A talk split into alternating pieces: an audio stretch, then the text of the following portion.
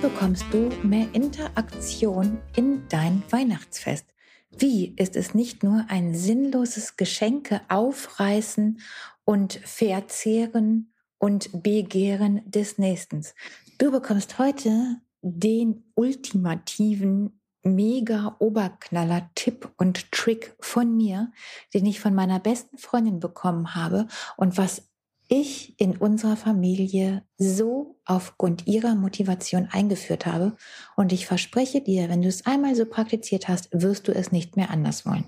Mit diesen Worten ein liebes Hallo, freue dich jetzt schon wahnsinnig auf diese Folge, denn das macht das Weihnachtsfest wirklich zum Familienfest. Und zwar zusätzlich zu den Traditionen, die du vielleicht sowieso schon hast. Willkommen. So, viele von uns kennen das ja. Das ist, es ist ein Geschenkeaustausch. Man sitzt gemeinsam am Baum, am Tisch, wie auch immer. Und der eine gibt das Geschenk, der nächste gibt das Geschenk. Oder aber das Ganze findet so noch in der Familie statt, dass der große Weihnachtsbaum aufgebaut ist. Die ganzen Geschenke liegen da drunter und jeder nimmt sich sein Päckchen und jeder packt gleich aus oder, oder.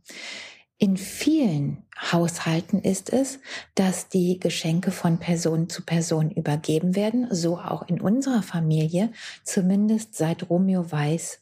Ich glaube tatsächlich, er wusste es sehr, sehr früh. Also mein Sohn, er hat, ich denke, nur mir zuliebe so getan, als würde er meinen, es käme noch das Christkind oder der Weihnachtsmann.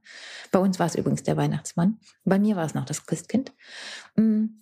Und ja, seit er größer ist, machen wir es auch im Austausch. Und jetzt kommt dieser ultimative Tipp, damit es kein sinnloses Geschenke aufreißen ist. Also, jeder gibt das Päckchen, aber darf das Päckchen, der Beschenkte darf das Päckchen nicht sofort aufreißen, sondern muss zunächst erraten. Dazu gibt es beliebige Tipps, unterschiedlich viele, je nachdem, wie viel derjenige braucht. Du solltest natürlich darauf achten, dass nach dem dritten oder spätestens vierten Tipp das Ganze auch lösbar ist. Totale Verwirrungen oder Verirrungen ziehen das Ganze und dann wird es auch wieder mühselig, langweilig und man hat so gar keine Lust mehr darauf. Also mach das so, dass du entweder diese Tipps sagst oder aber meine liebe Freundin Ruth schickt mir wirklich Pakete und dann schreibt sie es drauf. Also sie schreibt drei Seiten voll mit Tipps und Tricks und dann weiß ich es auch. Ich sag dir, wie mein Sohn es macht. Er nimmt chemische Formeln dafür. total crazy. Ich weiß überhaupt gar nicht, wo er das her hat.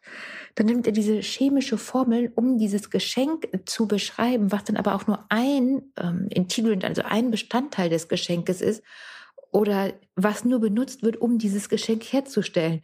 Und du denkst so, what, das ist ja mega kreativ. Aber wie kommt der da? Das ist ja Einstein, oder? Also das ist ja Wahnsinn.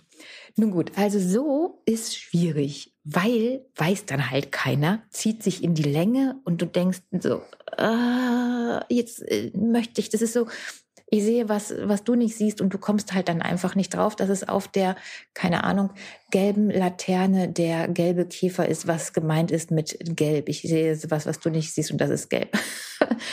Gut, kommen wir wieder zum Thema zurück. Entschuldigung, ich war kurz abgelenkt.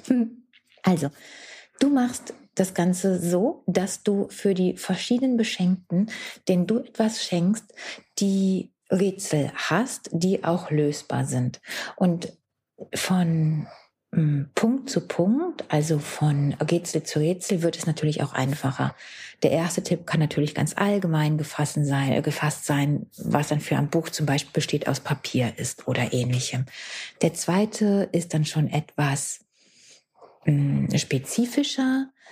Äh, zum Beispiel gibt es mittlerweile auch elektronisch Gibt's aber auch in Papierform. So, dann weißt du, okay, es kann, man kann es auf dem Kindle lesen, man kann es auch als Buch lesen. Also dann geht es schon sehr in diese Richtung. Und der dritte ist dann tatsächlich, hat große Ziffern, gibt es schon seit ewigen äh, Jahrtausenden, wurde zum Beispiel auch mal verbrannt. Weißt du, dass du immer ein bisschen näher an das Ziel kommst. Und wenn das alle Familienmitglieder machen, und wir feiern ja immer zu dritt, also meine Mama, mein Kind und ich, sogar da bringt es eine unheimlich lange Interaktion, ein schönes Miteinander, was dann nicht in einem normalen Spieleabend endet, sondern was wirklich dieses Rätsellösen an Weihnachten besonders macht und was eben nicht dieses Geschenke aufreißen ist und dann ist es so schnell verpufft und so schnell vorbei, sondern was die Familie nah zusammenbringt. Jetzt sage ich dir, ich weiß auch, es gibt Familien, die mit 20 oder auch mit 15 Personen feiern, große Familien, wo die engste Familie dadurch, dass dann einfach schon die Kinder wieder verheiratet sind und auch ihre Kinder schon mitbringen und dass dann so viele Menschen sind, ich denke, dann kann es sehr schnell passieren, dass den Kindern langweilig wird, wenn das für jeden Einzelnen gemacht wird.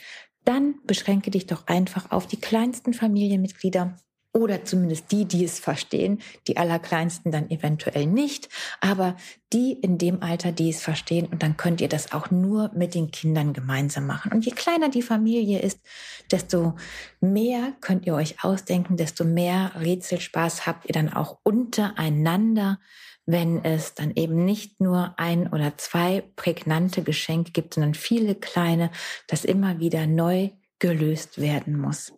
Ich freue mich total, dass ich diesen Tipp damals bekommen habe und hoffe sehr, dass er bei dir genauso eine Begeisterung auslöst, wie es bei uns gewesen ist und was wir jetzt seit Jahren auch schon als Tradition nutzen und wo sich bei uns in unserer Familie jeder sehr drauf freut und auch schon im Voraus echt Spaß an dem Entwickeln der Rätsel hat. Also, hab noch eine ganz tolle Adventszeit.